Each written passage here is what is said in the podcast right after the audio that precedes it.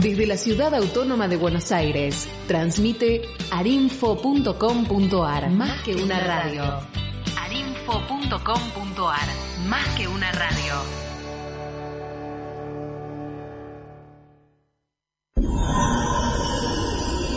Arinfo, más que una radio.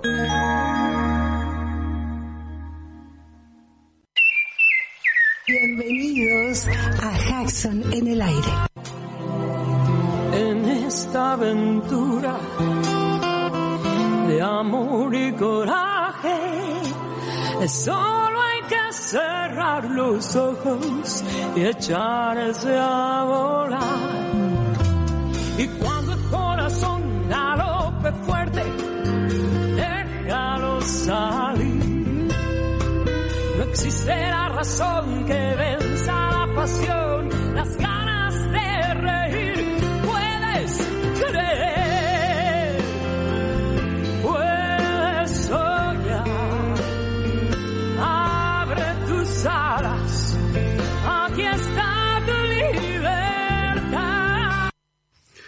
Y comenzamos un nuevo programa de Hudson en el aire. Bienvenidos, bienvenidos a este nuevo espacio. Ustedes saben que Hudson en el aire le transmite todas las novedades del Parque Ecológico y Cultural Guillermo Enrique Hudson o eh, William Henry Hudson o Guillermo Enrique Hudson. Hudson tiene voz. Tiene voz. Hudson tiene voz. Tiene voz.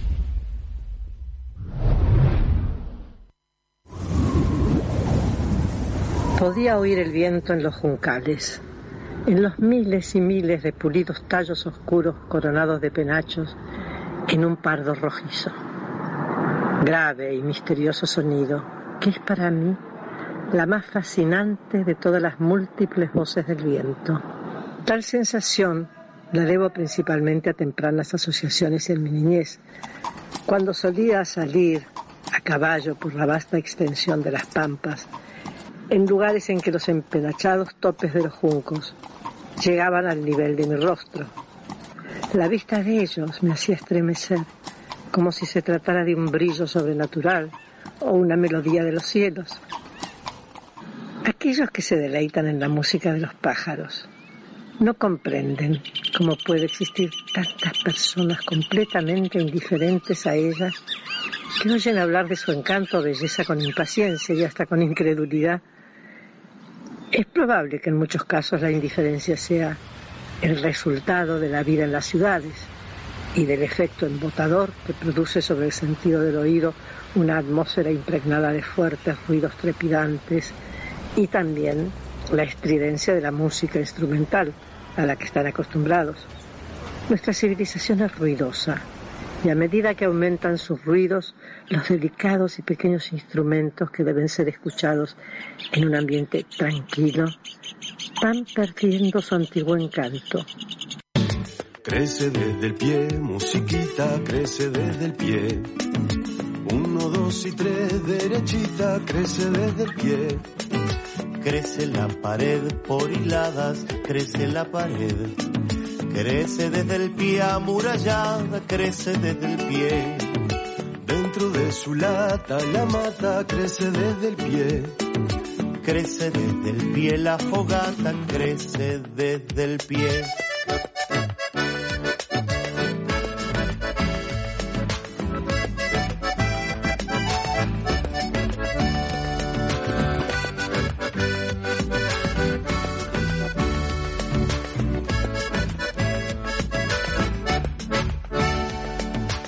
Crecen los mejores amores, crecen desde el pie. Para sus colores las flores crecen desde el pie. Crece desde el pueblo, el futuro crece desde el pie.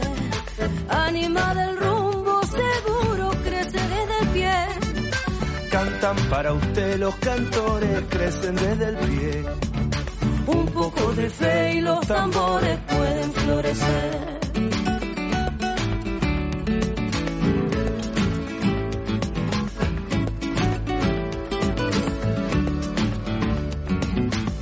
Crece desde el pie, la mañana crece desde el pie. El sonido de la campana crece desde el pie. Crece desde el pie la semana, crece desde el pie. No hay revoluciones tempranas, crecen desde el pie. No olvides que el día y la hora crecen desde el pie.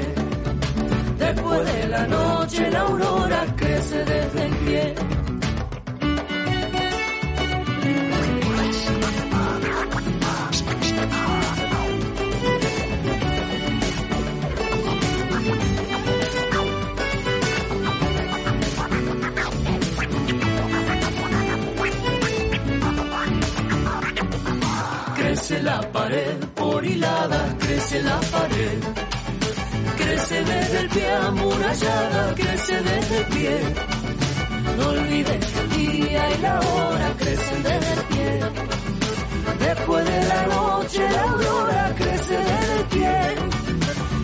Desde el pueblo el futuro, crece desde el pie. Anima del rumbo seguro, crece desde el pie.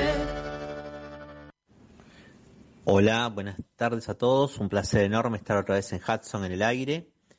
Y bueno, hoy es simplemente para rememorar o recordar eh, a nuestro homenajeado permanente, a Guillermo Enrique Hudson, en mm, los lugares que se encuentra desde un punto de vista icónico en algunas reservas en los alrededores de Buenos Aires. Más allá de nuestro museo histórico provincial, la casa natal de Guillermo Enrique Hudson, que se encuentra abierta al público y que, bueno, resulta el, el sitio más eh, interesante para poder eh, homenajear a este, a este personaje, eh, convirtiéndose casi en una meca para todos los que somos hudsonianos. Hay una serie de lugares que han recordado eh, la obra y la vida de, Guillermo Enrique Hudson en, los lugares naturales donde eh, los bonaerenses y los porteños pueden acercarse un poco a lo que era la naturaleza pampeana de, aquellos tiempos en que Hudson andaba a caballo por los alrededores de, toda la provincia.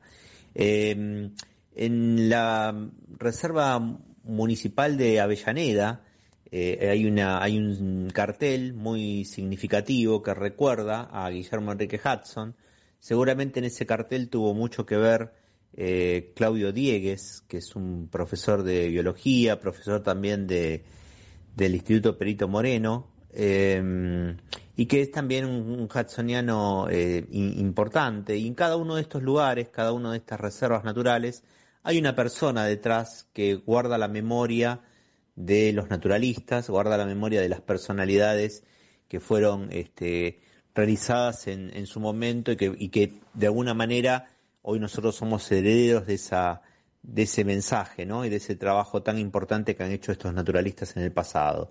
Claudio Diegues seguramente fue uno de los redactores de ese, de ese cartel en la reserva de Avellaneda. Para los que puedan ir a la reserva de Avellaneda es un lugar también bastante interesante como un pulmón verde en, en el conurbano bonaerense. Otro, otro cartel que recuerdo hacia mediados, mediados del año 2000 se colocó en la Reserva Costanera Sur en el momento en que su director era Claudio Bertonati, otro destacado naturalista. Eh, se colocaron una serie de carteles que hacían referencia no solamente a los naturalistas, sino también a personas que hubieran tenido alguna tarea importante en relación a la reserva, como por ejemplo el caso de Christian Henske, que fue un naturalista que lamentablemente falleció eh, este año y que había hecho un trabajo muy importante de relevamiento de mariposas en, la Reserva Ecológica Costanera Sur. Hay un cartel que lo recuerda. Hay otro cartel que recuerda con mucho cariño a Marcos Babarcas, eh, a Juan Carlos Chévez.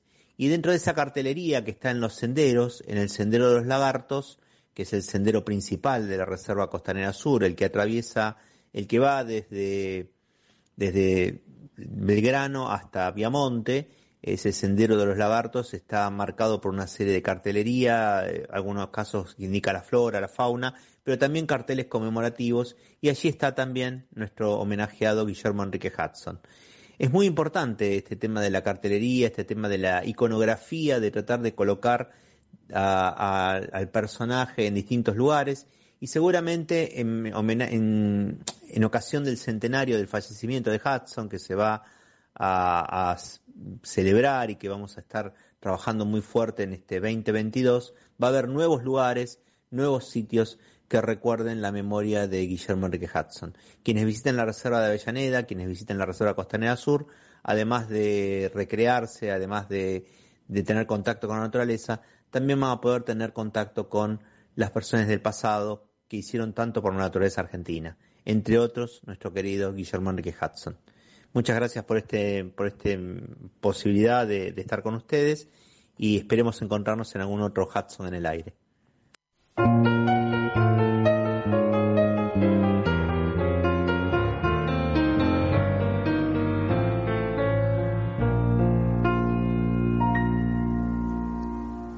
No puedes volver atrás porque la vida ya te empuja como un aullido interminable, interminable. Te sentirás acorralado, te sentirás perdido solo, tal vez querrás no haber nacido o haber nacido. Pero tú siempre acuérdate yo escribí pensando en ti, pensando en ti, como ahora pienso. La vida es bella, ya verás, como a pesar de los pesares, tendrás amigos, tendrás amor, tendrás amigos. Un hombre solo, una mujer, así tomados de uno en uno, son como polvo, no son nada, no son nada. Pero tú siempre acuérdate de lo que un día yo escribí pensando en ti, pensando en ti, como ahora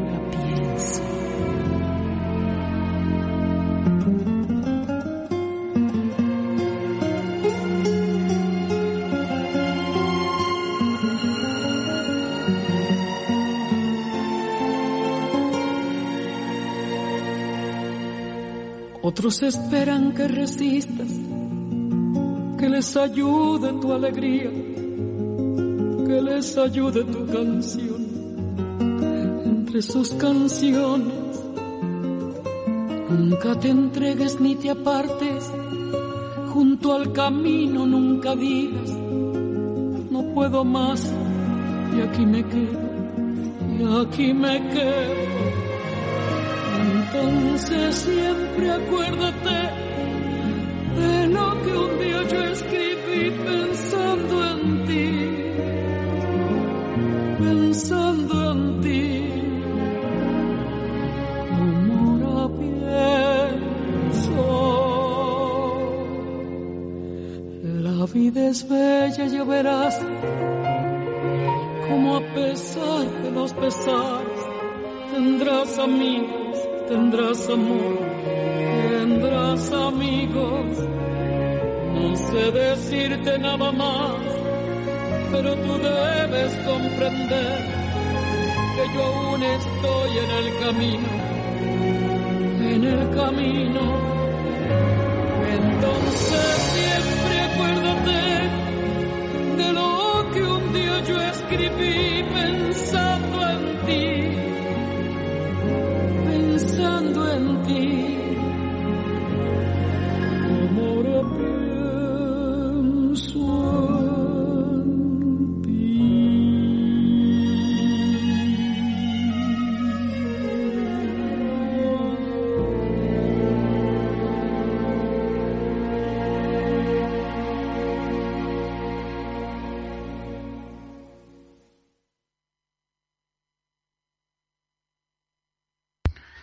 Y continuando con Hudson Tiene Voz, en la serie de Hudson Tiene Voz, hoy le presentamos a Oche Califa. Oche Califa es un escritor especialista en cuentos infantiles y también organizador durante muchos años de la Feria del Libro de Buenos Aires, la que se realizaba en la rural. Oche Califa hace mención a un cuento de un vendedor de bagatelas referido justamente al aspecto de los niños dentro de la literatura de Guillermo Enrique Hudson. Tiene voz. Hudson tiene voz. Tiene voz.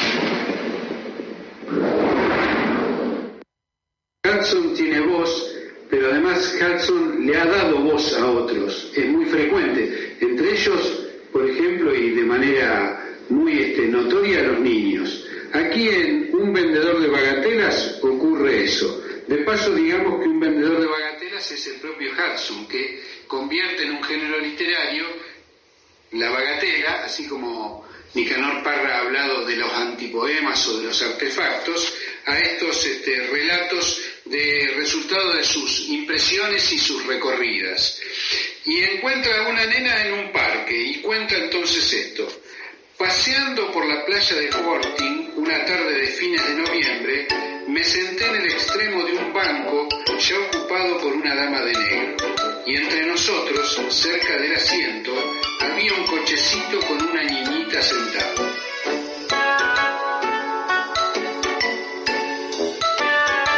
Me miró, como siempre hacen todas las criaturas, con esa pregunta, ¿quién eres? En sus grandes ojos grises e inteligentes. Su expresión me tentó a hablarle y le dije que esperaba que estuviese muy bien. Oh sí, contestó enseguida, estoy muy bien, gracias. ¿Se puede saber cuántos años tienes? Sí, tengo exactamente tres años. Hubiese pensado, dije, que como parecía una criatura fuerte y sana, podría caminar y correr a los tres años de edad. Replicó que podía caminar y correr tan bien como cualquier otro niño y que solo tenía el coche para sentarse y descansar cuando estaba fatigado. Luego, después de disculparme por hacer tantas preguntas, le dije si podía decirme su nombre. Me llamo, dijo, Rosa María Ángela Catalina Maude Caberjan, o algún nombre por el estilo. Oh, exclamó la dama de negro, abriendo por primera vez sus labios y hablando severamente. No debes decir todos esos nombres, basta decir que te llamas Rosa. La niña se volvió para mirarla y luego, sonrojada y con algo de indignación en su voz, contestó, ese es mi nombre, ¿por qué no he de decirlo cuando me lo preguntan? La dama no respondió nada y la niña volvió a mirarme. Le dije que era un nombre muy bonito y me había gustado oírlo sin que omitiese nada de él. Silencio de parte de la dama. Creo, dije, que eras una criatura muy bien extraordinaria. ¿Te han enseñado ya el ABC? Oh, no, no me enseñan cosas así. Eso lo aprendo yo sola. ¿Y uno más uno son dos? ¿Has aprendido eso también? Sí, también lo sé. Entonces, dije recordando la pregunta de Humpty a Alicia sobre aritmética. ¿Cuánto es uno más uno más uno más uno más uno? Diciéndolo como se debe muy rápidamente. Me miró con mucha seriedad y luego dijo, ¿y puede usted decirme cuánto es dos más dos más dos más dos más dos más dos? Y varios otros más en rápida sucesión. Tiene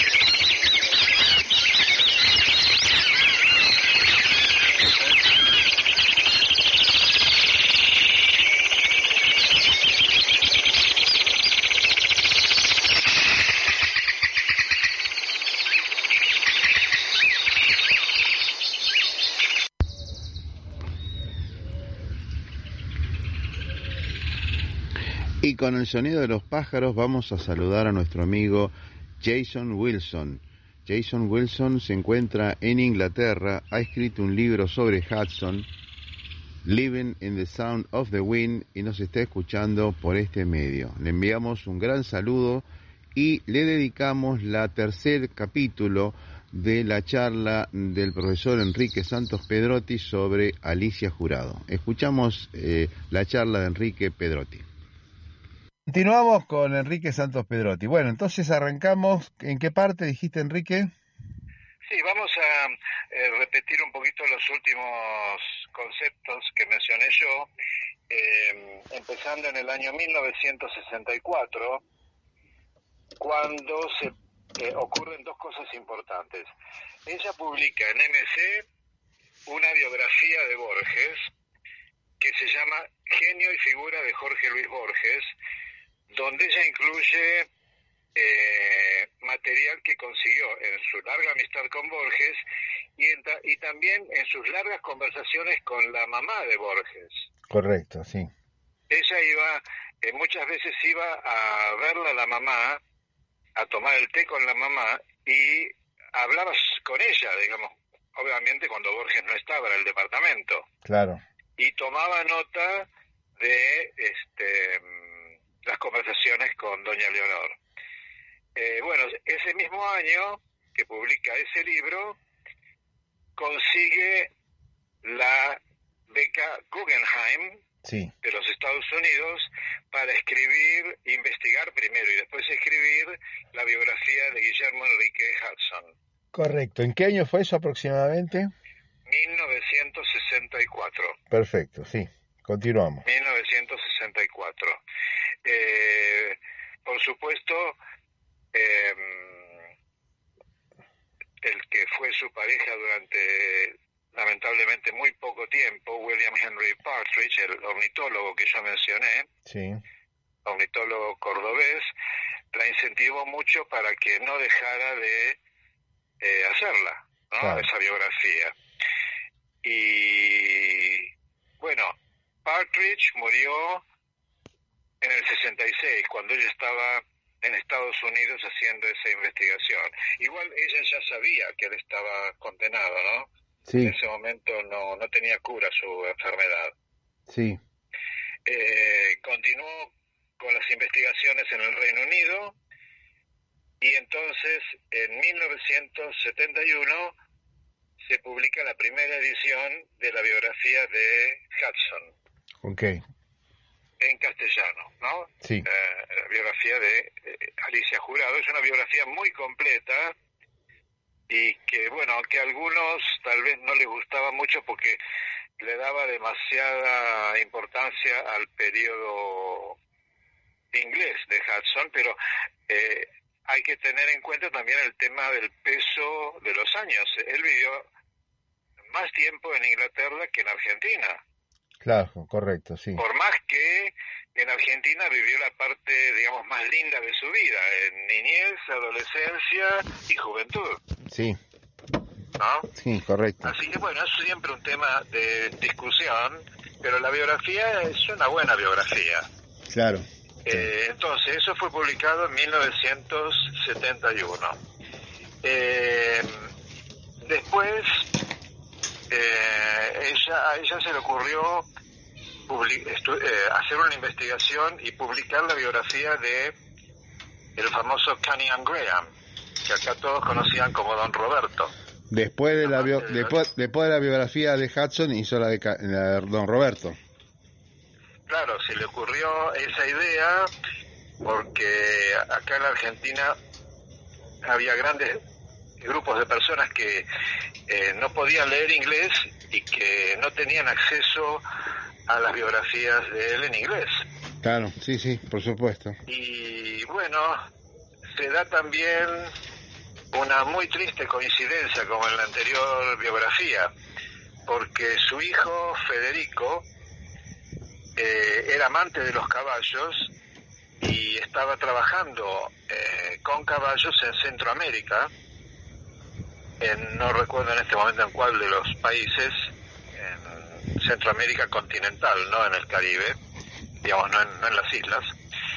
Y este muchacho, eh, su hijo, la incentivó mucho para que escribiera esa biografía.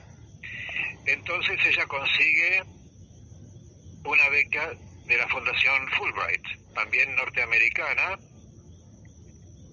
y lamentablemente, más o menos en el mismo momento, su hijo muere en Centroamérica en un accidente de avión.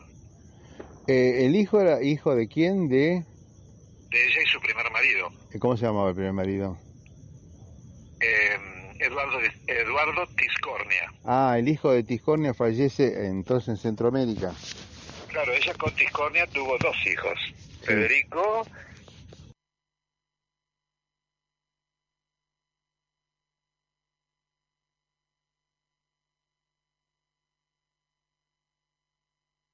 Y bueno, ella eh, comienza a hacer la investigación eh, principalmente en el Reino Unido, claro. ¿cierto? Donde estaba la mayor cantidad de documentos.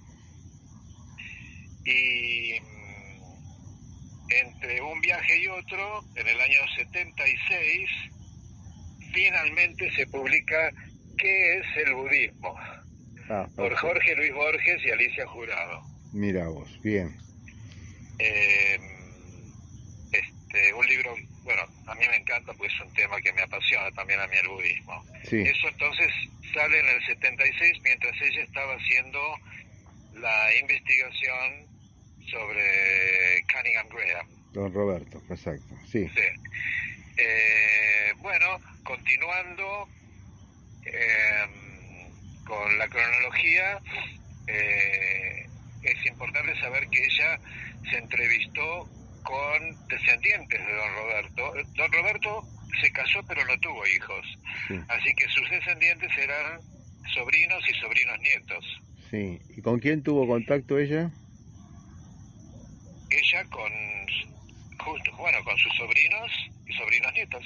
Ah, perfecto, perfecto. Bueno. Sí, en Escocia eh, estuvo, incluso fue recibida como huésped Ajá. En la casa de, mm, bueno, de estos descendientes. Sí. Eh, bueno, el nombre de los lugares no sé si es importante, pero eh, eran las propiedades que tenía la familia en ese momento y eh, la recibieron tan bien que le, le- le dejaron eh, revisar todos los papeles familiares. Bueno, don Roberto está, estuvo enterrado en uno de esos eh, de esos lugares. Fue enterrado. En enterrado una isla, en un lago, Sí, eh, que estaba en la zona donde estaban las propiedades de la familia. sí, en la parte alta de Escocia, sí. Sí, más o menos, no tan, no tan al norte. Este, la, la isla se llama Inchmahome. Ajá, perfecto. Este, así que ya te digo, a él lo recibieron muy bien y con plena confianza le dejaron ver papeles eh, de la familia y todo y ella, bueno, fue eh, juntando una cantidad de datos que iban a ser muy útiles cuando publicara su biografía. Está bien. ¿Es, ¿Esa no era una de las propiedades de que habían pertenecido a los Cunningham Graham durante siglos? Sí, Eh, no, porque la, la propiedad principal sí. ya la había perdido don Roberto. Ah, perfecto. La propiedad principal era Gartmore Sí, y este, a pesar de los esfuerzos que hizo él y su señora para levantarla y poder mantenerla y pagar las deudas, este, finalmente la perdieron. Porque el tema era la cantidad de deudas, deudas, hipotecas que tenía y bueno, eso todo eso lo había heredado él del padre, ¿eh? no era culpa de él. sí, sí, sí, sí. Claro, Pero yo entiendo, por lo que yo sé de la familia, que el problema era que mm, era una familia muy prolífica, había muchos miembros y como el que heredaba todo era el mayor, sí, era él, el, digamos, en este caso sería el padre de don Roberto, que, que tenía que ayudar a todos los miembros de la familia que no estaban en buena condición económica. claro, claro, claro. Esa fue, para mí, por lo que yo sé de la familia, fue la principal razón Bueno, por la que perdieron las, las principales propiedades. Primero esa, y después recién a- ahora, creo que a fin del siglo XX, la otra, la segunda en importancia. Perfecto. No. Ardog, bueno. Sí.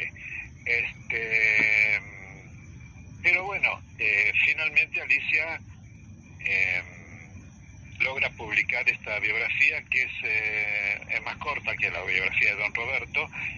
la publicó MC, se llama El escocés errante. Sí. Y bueno, finalmente aparece una buena biografía en castellano para los amantes de Don Roberto que no podían leer inglés. Claro. Bueno, Enrique, lo dejamos ahí entonces y continuamos con otro capítulo. Perfecto.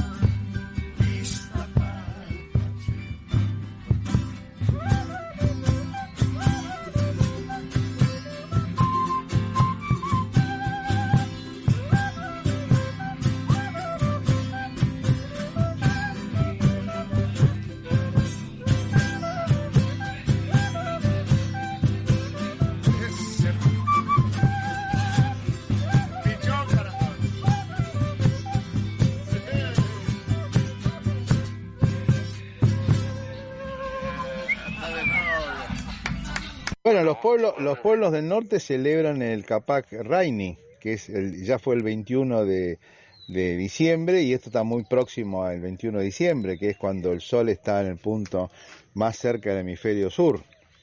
Así como el Inti Raimi es el día más corto, este es el día más largo y prácticamente podría, ¿por qué no ser eso tomado como un mito para cambiar de año, no? Son muy pocos los días de diferencia. Yo, este, yo rescato eh, todos estos, por ahí soy medio repetitivo, ¿no? Pero este, el ruido del agua, eh, que nosotros en el museo lo, hemos podido este, reproducir a través del arroyo, ¿no? Solamente poniendo algunas piedras o haciendo una pequeña represa, eh, ya el agua eh, con su sonido característico es como el canto de una sirena. Y el, y el fuego también tiene algo enigmático, eh, misterioso, que atrae, atrae y genera ese estado hipnótico y bueno, viene bien a fin de año. Bueno, los primeros pueblos, las primeras civilizaciones siempre tomaban los efectos naturales como, como puntos de partida, el agua, el sol, la lluvia, el fuego, los mares, la tierra. Eh, era un poco los... que eh. eh, los hombres primitivos tenían que esperar que un rayo incendiara un árbol o alguna este algo combustible para poder tener fuego Claro, hasta que claro. logró logró dominarlo pero es un, una conquista reciente el fuego Fue un largo camino, incluso cuando ro- lograron dominar el fuego y no lo sabían encender de vuelta, había alguien que se encargaba de mantenerlo, generalmente eran las mujeres, que mantenían un poquito de fuego guardado para cuando después lo necesitaban, porque si se apagaba no lo podían volver a encender. Era un gran trabajo, cuidaban el fuego, mirá vos qué, qué cosa que se usaba en aquellas épocas, ¿no? Siento en mis ojos brillar el azul soledad de mi tierra natal. Susurra el viento y se va. en lo que siento el color. Y es la nostalgia un adiós de amapola y torcas, mariposa y gorrión. Y es la nostalgia un adiós de amapola y torcas, mariposa y gorrión. Allá lejos la patria andaba,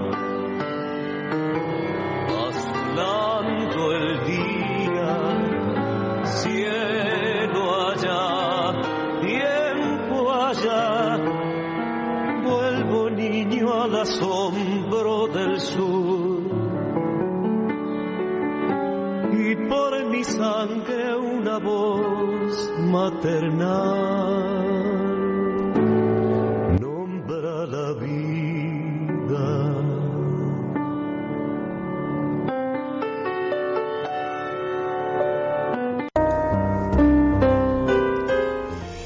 Este es un fragmento de un cuento de Guillermo Enrique Jackson.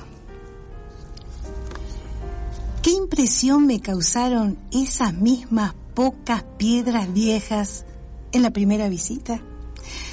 Fue una de las mayores desilusiones que haya experimentado en toda mi vida.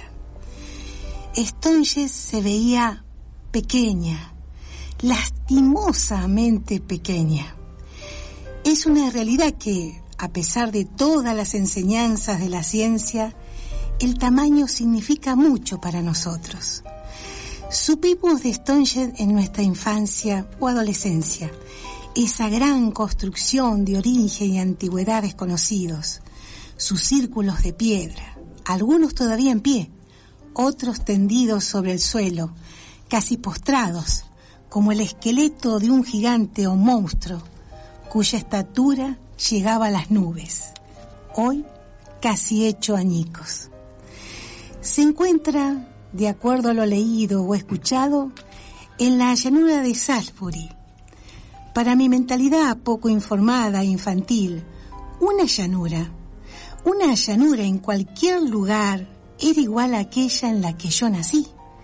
Una superficie absolutamente llana que se extiende en todas partes hacia el infinito.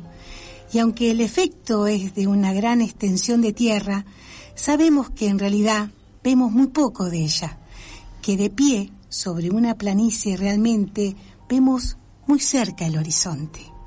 De este modo, cualquier objeto que apareciera en él, ya sea un árbol, un caballo, un animal, se ve mucho más grande que en una superficie fracturada.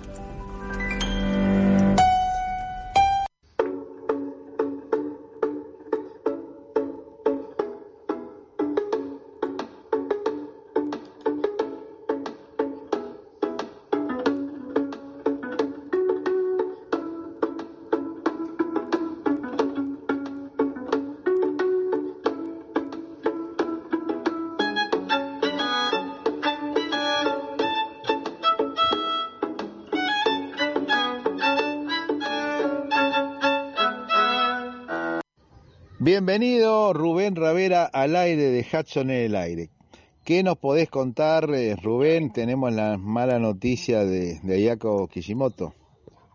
Sí, eh, falleció, eh, tenía, bueno, una enfermedad que venía arrastrando con mucha entereza, pero según su familia no sufrió, se fue en paz y bueno, nos quedamos sin una eh, gran amiga, ¿no? Para, no solamente desde lo personal, sino para el Museo Hudson. Eh, Ayako era oriunda de Florencio Varela, eh, su papá llegó después de la Segunda Guerra Mundial, eh, como todo japonés en esa época conocía Hudson y ella reconoce que eh, escuchó hablar de Hudson de niña porque el padre lo había leído en Japón, eh, más precisamente en Nago, que era eh, una ciudad eh, muy hermosa, como lo sigue siendo ahora, un centro turístico, capital de la isla de Okinawa, que es un, un área geográfica recientemente incorporada al Japón, hace algo más de 100 años, porque antiguamente fue un reino independiente. Eh, Japón la anexa y bueno, siempre se marcó la diferencia entre los okinawenses y los habitantes o ciudadanos de, la, de las islas principales de Japón. ¿Habla el mismo idioma japonés o tiene alguna variante? Eh, no, tiene un dialecto, no, tiene un idioma propio, el okinawense, eh, pero bueno, en la actualidad hablan japonés eh, como todo, se unifica. todos los ciudadanos del país. Claro, se unifica. Eh, Estados Unidos tiene una base muy importante naval, aeronaval. Eh, bueno, Okinawa es conocida porque fue uno de los últimos avances de Estados Unidos en la Segunda Guerra Mundial, antes de las bombas en Hiroshima y Nagasaki.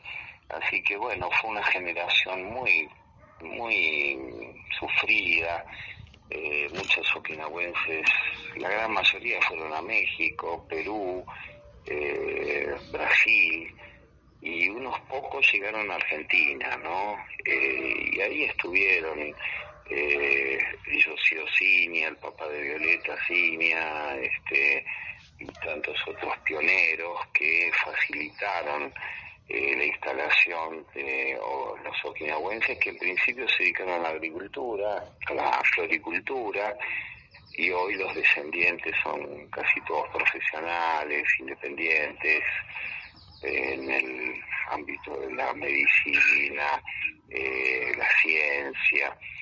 Eh, y Ayako, bueno, se dedicó a la docencia, este, yo la conocí en los años 80, eh, ella trabajaba en la escuela Japón de Bernal, una escuela pública, y empezamos a hacer cosas de difusión en la biblioteca eh, Mariano Moreno de Bernal, donde yo estuve mucho tiempo participando y lo más destacado que lo escribí en esa semblanza hacia su, su persona fue una exposición usamos como palanca eh, cuando el museo eh, comienza a recibir este apoyo de Santori Foundation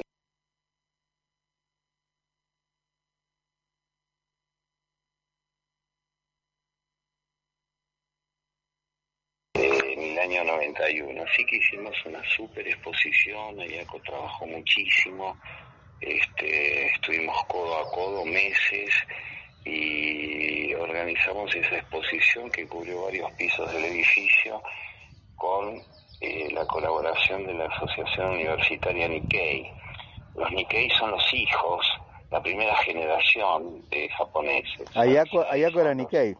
Ayako era Nikkei. Ayako, Ayako era Nikkei, fiel exponente este, de gente estudiosa, hijo de, hijo de inmigrantes, así eh, la situación inversa cuando los eh, residentes eh, japoneses en Argentina vuelven a Japón se llaman dekasegis.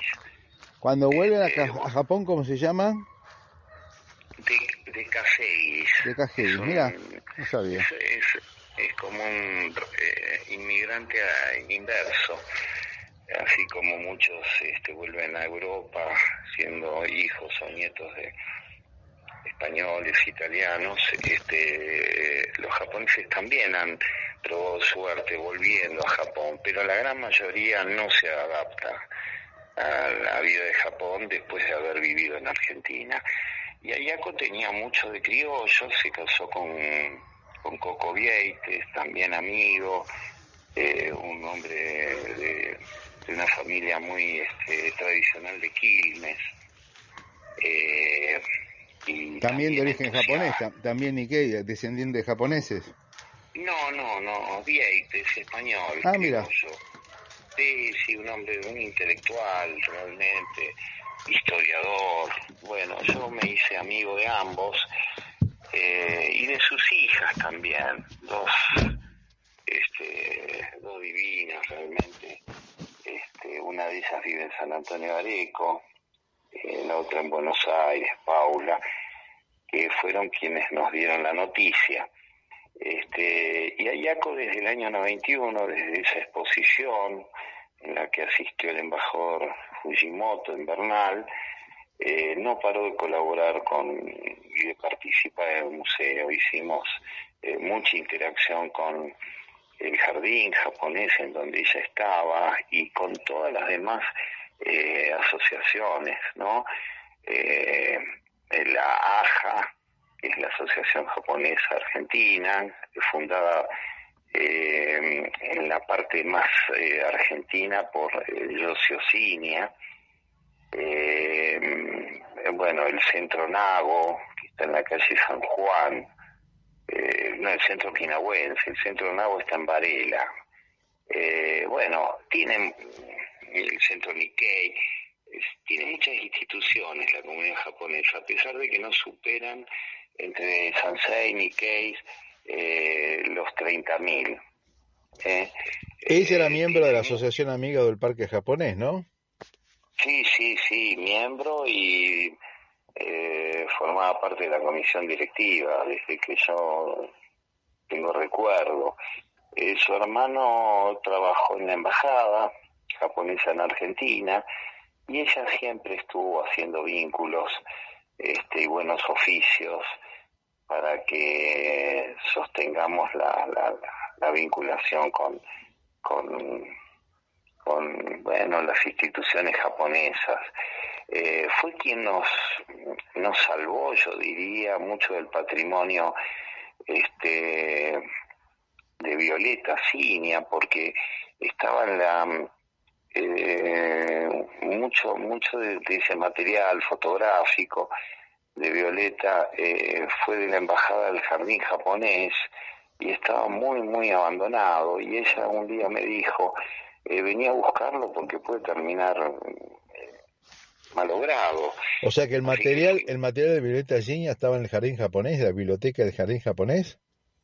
Sí, porque ocurre que, bueno, la embajada lo fotografió, pero no lo quiso poseer eh, como patrimonio físico. Entonces lo envió al jardín japonés y el jardín japonés lo envió a la biblioteca. Y estaba manejado por una asociación eh, independiente al jardín japonés. Y bueno, la asociación se levanta, eh, se va del jardín japonés y todo ese material fue al entretecho del edificio del jardín, ¿no? El edificio de té. Sí. Y bueno, tuvimos que ir a buscar ahí al altillo todas esas cajas. Yo las subí a la camioneta y las llevé al museo, en donde, bueno, van a estar definitivamente por siempre y salvaron, bueno, gran parte de la memoria de, Violeta Ciña, de su padre y todo el vínculo este con Japón,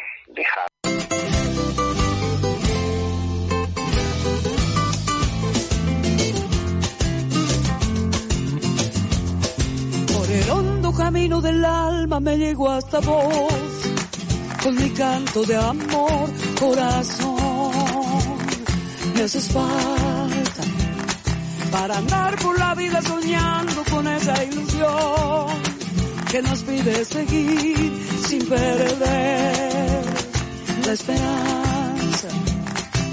El amor nos hace bien, el amor nos hace bien,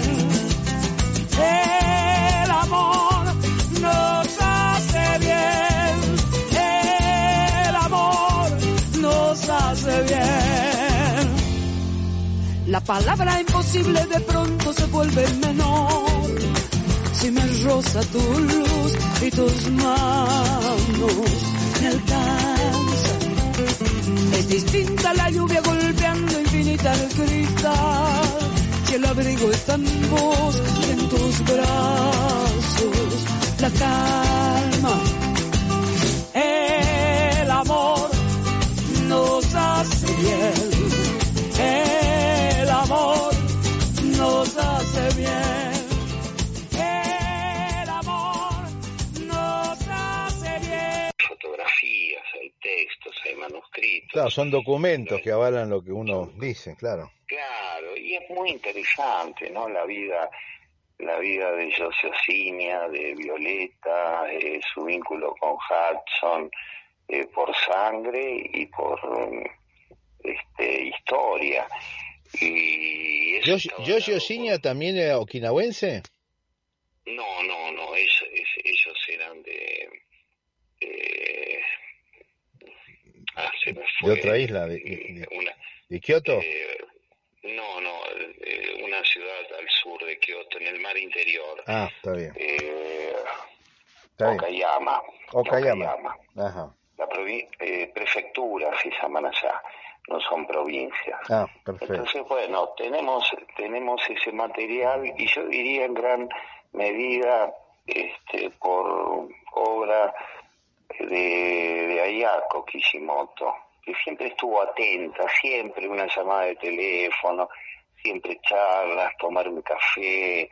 Eh, bueno, como vos eh, presenciaste cuando María Kodama fue a la radio, ¿no? Ella estaba presente. Yo me acuerdo también que venía el 4 de, de, el 4 de agosto, me recuerdo cuando estaba en los actos del 4 de agosto, muchas veces ella estuvo presente ahí en el parque en el parque Hudson sí, ella representando siempre con mucho orgullo este, a su comunidad, ¿no? De, un linaje eh, que representaba eh, y siendo tan argentina, siendo tan tierra adentro, ¿no? Porque ella fue parte de ese Florencio Varela, de ese conurbano con colonos japoneses, que ha sido legendario, inolvidable. La escuela Hudson, la escuela número 5, hace 40 años atrás, eh, estaba llena de niños de, digamos, de familias japonesas, inmigrantes. Era muy, eh, muy emocionante este aspecto tan argentino de cobijar comunidades eh, que han provenido de, lugares tan alejados, ¿no? Japón está en la otra punta del planeta.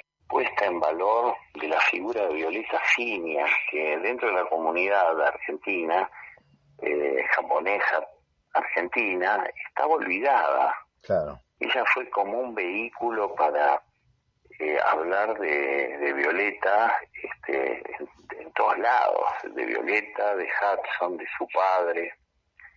Así que bueno, este, un poco lo que tengo para recordar de ella. Una, una lamentable pérdida, pero que lo vamos a sentir mucho.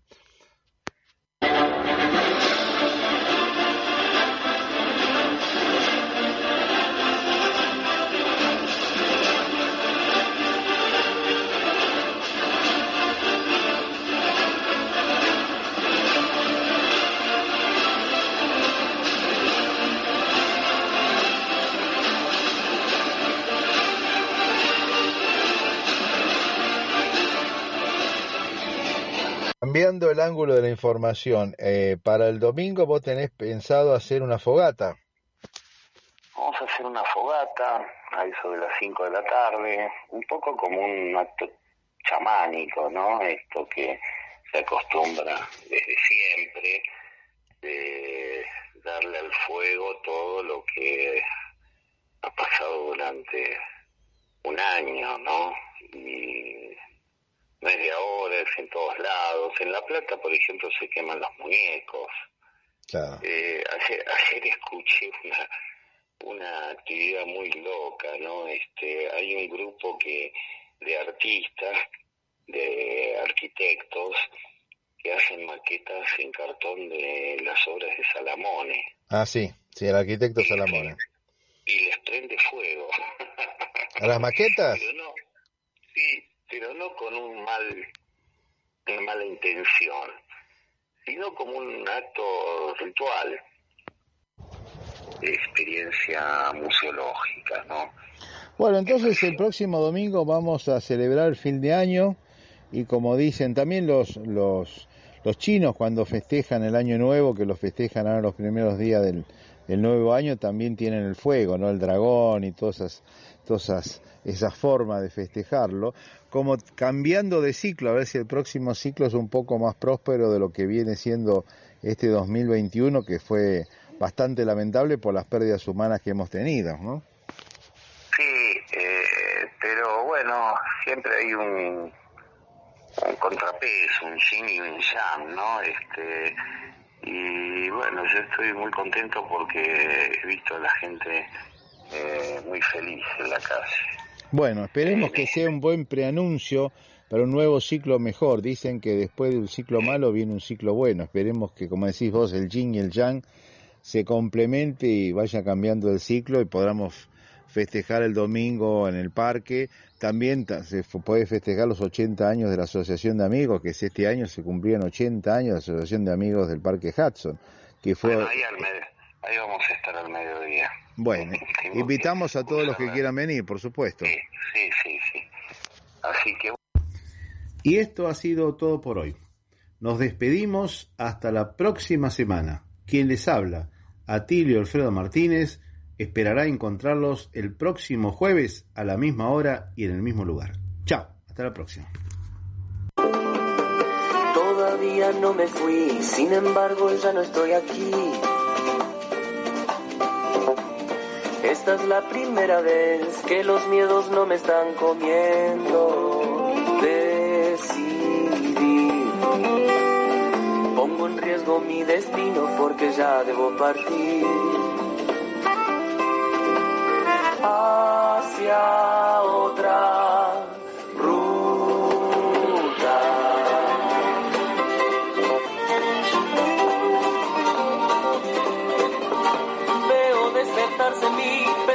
pensamientos que creía perdidos. Luces en los árboles, adelante me espera el camino.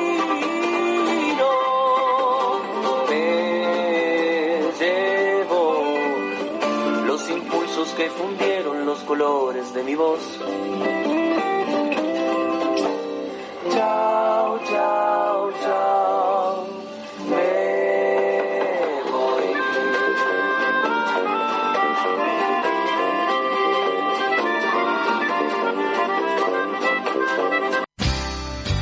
Desde la Ciudad Autónoma de Buenos Aires, transmite arinfo.com.ar, más que una radio arinfo.com.ar. Más que una radio.